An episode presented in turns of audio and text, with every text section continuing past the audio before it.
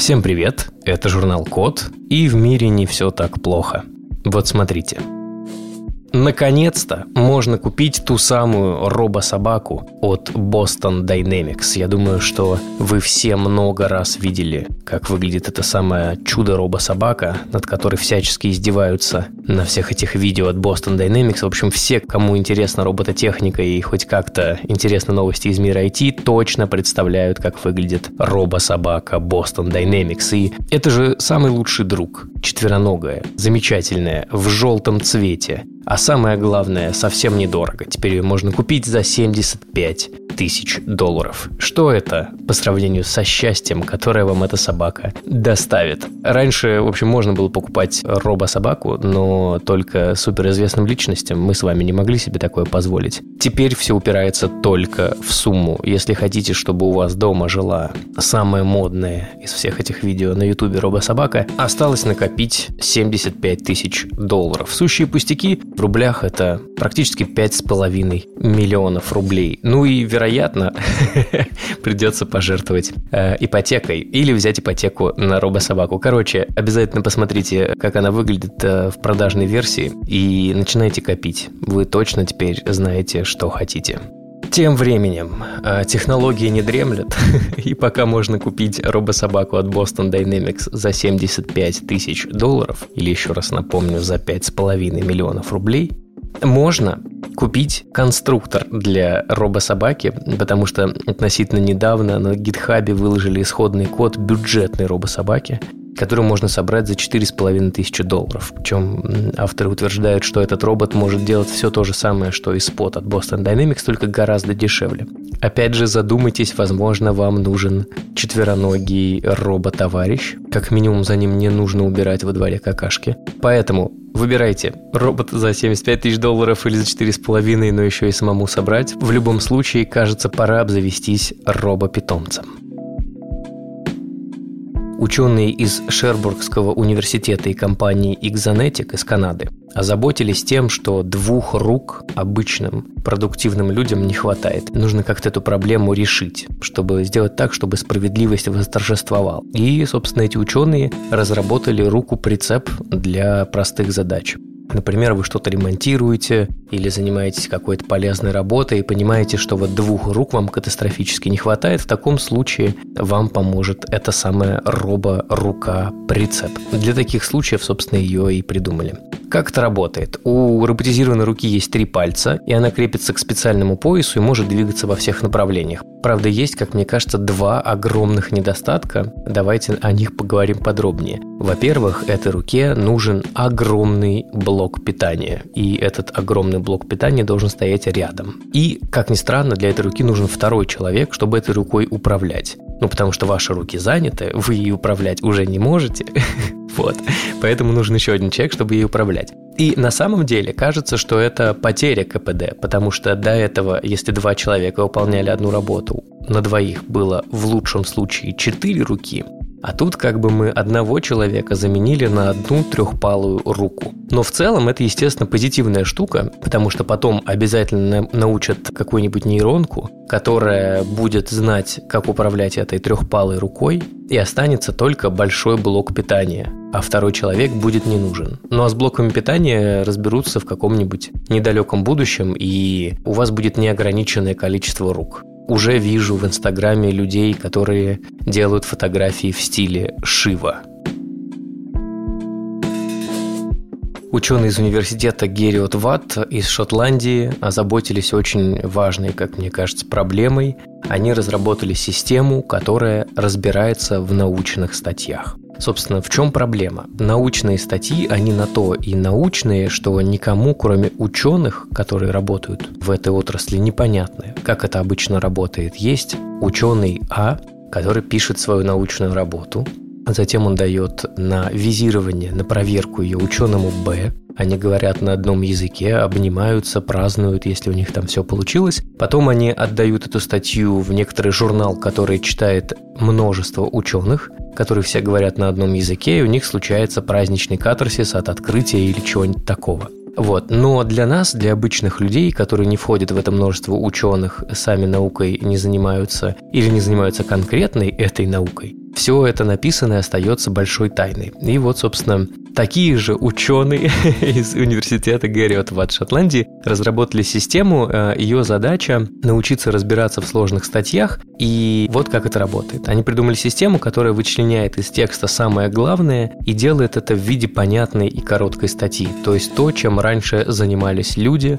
которые работали в научно-популярных журналах и объясняли обычным читателям, как работает наука. В общем, эти ребята совместили две модели извлечения данных, каждая из которых работает так себе, но вот вместе они работают очень даже ничего. В итоге программа определяет взаимосвязь между терминами и разбирается в существительных и глаголах. Получается такое краткое саммари из научной статьи. Но вообще у этого всего есть огромное позитивное будущее. Если раньше нас могли унижать ученые, они тыкали нас в носом в англоязычные сложно написанные статьи и говорили «Вот, смотри исследование, которое доказывает, что ты идиот», в скором времени у них такой возможности не останется, потому что нейросеть нам э, разберет эту работу, объяснит, э, о чем она, и мы поймем, и начнем говорить с учеными на понятном языке. Возможно, в этот момент ученые начнут придумывать новый язык, который нейросетям будет недоступен. Ну, какое-то время. Все мы знаем, что Facebook очень сильно переживает из-за так называемых новостных фейков. Особенно во время локдауна Facebook запускал какие-то супер алгоритмы, сажал тысячи людей на то, чтобы они прочитывали все новости, потому что Марк Цукерберг очень сильно переживает за людей, чтобы их никто не вводил в заблуждение. И вот Facebook запустил целый конкурс талантов для алгоритмов, алгоритмов, которые умеют определять дипфейки. Я уверен, что вы знаете, что такое дипфейки, но давайте повторим для всех. Дипфейки – это чаще всего не настоящие видео или не настоящие фото. Собственно, изображения и видеозаписи, которых никогда не было, которые создали нейронные сети. Особенно после появления GAN 2 это стало гораздо более актуально. Так вот, дипфейки могут обмануть людей и ввести их в заблуждение, а Facebook хочет научиться определять все это. Для этого и задумали конкурс. И вот точность победителя 65,18%. Алгоритм победителя обнаруживает два дипфейка из трех. И это, конечно, вызов для разработчиков сделать более сложные нейросети, которые Facebook не сможет победить. Дипфейки используются не только для того, чтобы посмотреть, собственно, на Джима Керри в «Сиянии» или на все эти супер тысячи подмены актеров на любимых, но нужно помнить, что злоумышленники их используют для разных махинаций, обмана и шантажа. Чтобы такого не было, разные команды исследователей создают инструменты для их выявления. Спасибо тебе, Facebook, хоть ты и постоянно теряешь наши базы паролей и хранишь их в текстовом виде, Несмотря на это, со злоумышленниками борешься. Спасибо тебе, Марк. Мы с тобой. ИИ от э, исследователей университета Дьюка из США научилась восстанавливать размытые фотографии. На самом деле в этом нет ничего нового. Размытые и нечеткие фотографии есть у всех, и уже были нейросети, которые восстанавливают э, нечеткие фотографии, увеличивают их качество. Важно, что предыдущие модели умели восстанавливать изображение, увеличенное в 8 раз, а вот новое от э, университета Дьюка в 64 раза. Правда, если на фото есть размытое лицо, то на выходе вы получите фото незнакомца, потому что алгоритм пытается отрисовать лицо заново, и у него это чаще всего не получается. Если хотите увидеть, как это на самом деле работает, то попробуйте посмотреть, как нейросеть восстанавливает размытое лицо Барака Обамы, причем наш с вами мозг прекрасно достраивает каноничную фотографию Барака Обамы, и мы понимаем, что размыт именно он, а вот нейросеть рисует э, какого-то, скажем так, белого цисгендерного мужчину. Поэтому пока все еще не очень сильно работает, но можно поприкалываться и скачать какие-нибудь свои старые размытые фотографии или совсем уж заморочить хочется, и отсканировать свои старые пленочные фото и попробовать найти на них неожиданных людей, например, себя в неожиданном ракурсе. Но тенденция такова, скоро мы сможем восстановить все свои старые VHS записи и все свои старые неудавшиеся пленочные кадры, и однажды нейросеть нарисует там именно нас в правильном месте и с правильным лицом. Не знаю, как вы, а вот я точно никогда не умел определять по лицу, сколько человеку лет. Вот правда, сколько раз пробовал угадывать, никогда не получалось, и я решил, что, наверное, это бессмысленно, перестану. Тем временем в Германии, в Бохуме, исследователи Рурского университета тренируют ИИ определять возраст на фото по морщинам, потому что морщины – это такая карта нашей жизни. Общем, ученые создали модель ИИ, которая способна оценивать возраст человека по фото, но, вероятно, в процессе обучения нейросети ученые уже сами не понимают, какие данные она использует, чтобы определить возраст, но определяет довольно четко. Ошибается в среднем на 3,5 года, и это обычно точнее, чем получается определять у людей. Э, как это работает? Человек стареет по определенным признакам, у него появляются глубокие мимические морщины, пигментные пятна и так далее. И предположительно модель оценивает их наличие и объем, благодаря чему возраст и определяет. Для обучения нейронки использовали огромное количество фотографий, в которых ИИ вычленил те черты лиц, которые изменяются не сразу, а постепенно. Например, цвет глаз ИИ игнорировал, а вот углубление морщин нет. Как нам это поможет в будущем? Мы точно будем знать, что люди не врут. Например, при приеме на работу. Или, например, врачам не нужно будет тратить время, чтобы спросить во время анамнеза, сколько вам лет все будет понятно с поправкой на 3,5 года. В общем, если вы мучились от того, что не умеете определять по лицу, сколько человеку лет, скоро за нас это сделает нейросеть.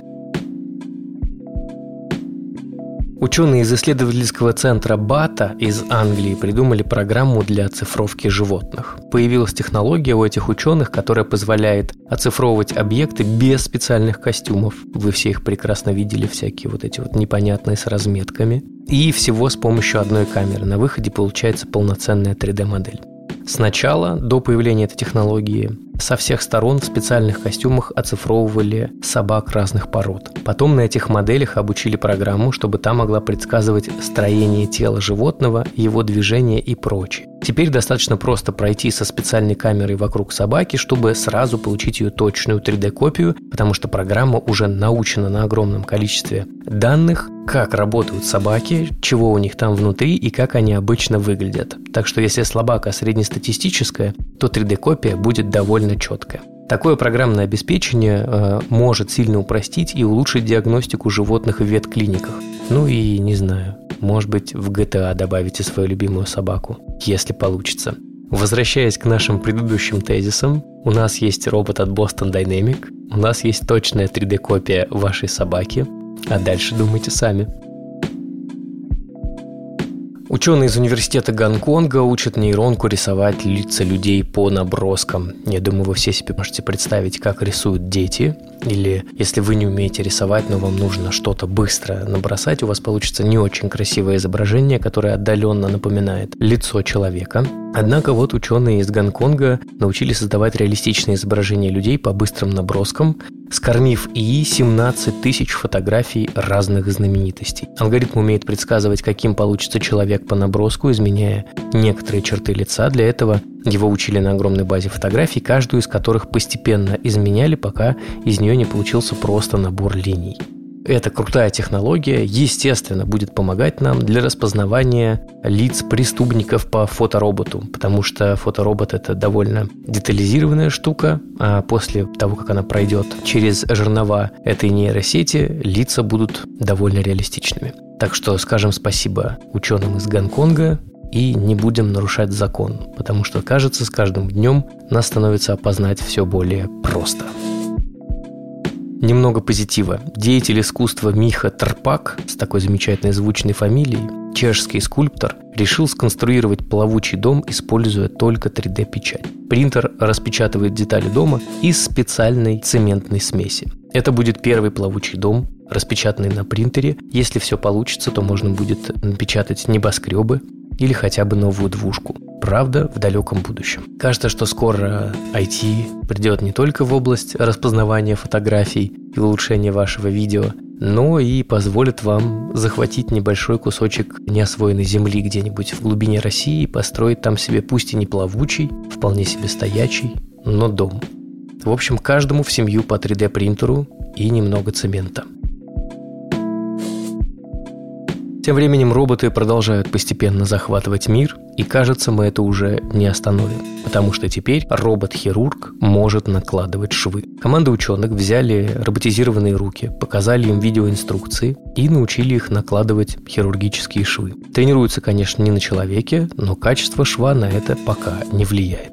До этого робота учили двигаться по видео с YouTube и научили. Полагались на протоколы глубокого обучения, которые позволяют двум и более нейросетям использовать одну и ту же базу данных. В итоге, в будущем, это сделает процедуру более быстрой, безопасной и позволит немного разгрузить медработников. Мне кажется, что это очень крутая история, потому что я прекрасно представляю, как сильно устают хирурги во время операции. Представьте себе, много часов стоите в полусогнутом состоянии, спины уже не чувствуете, ноги отваливаются, руки очень сильно устали. Ну и как минимум операцию можно будет заканчивать не с помощью помощника или ординатора, а с помощью робота, который делает идеальные швы. А ученые из МТИ делают и творческими. Теперь э, нейросетки умеют рисовать точь-в-точь, как известные художники, поэтому, наверное, на втором канале никогда не появится шоу точь-в-точь про художников. Собственно, ученые из МТИ создали систему машинного обучения TimeCraft, которая может точно воспроизводить технику живописи известных художников. Система способна понять, как именно была написана картина и даже имитировать движение кисти художника. Сначала модели дали посмотреть 200 видео с записью акварельных и цифровой техник, а потом на ее основе создали сверточную нейросеть. Она разбивает картины на отдельные мазки и может повторить ту же технику на любых изображениях. Собственно, теперь каждый из нас сможет повесить себе на стену подлинник Ван Гога или, например, Крик Мунка. Это, кстати, довольно интересный вопрос. Вот почему. Когда мы говорим подделка или копия, мы подразумеваем, что автор пытался повторить оригинал, но сделал это с какими-то собственными техниками. А здесь же, собственно, сверточная нейросеть точно поймет, как эта картина нарисована и в точности ее повторит.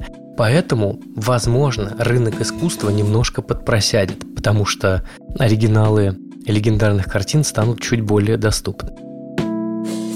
Ну и короткая, интересная новость. У нас э, лидер среди суперкомпьютеров. Японский компьютер Fugaku теперь официально самый быстрый в мире. Он достиг почти 415,5 петафлопс, что в 2,8 раза быстрее показателей второго самого быстрого суперкомпьютера в мире из США. Его скорость 148,6 петафлопс. Это интересно, то что не так давно суперкомпьютеры преодолели планку производительности в 1 терафлопс, а здесь нас уже опережают петафлопсы, и кажется, не за горами тот день, когда Photoshop перестанет тормозить на наших компьютерах.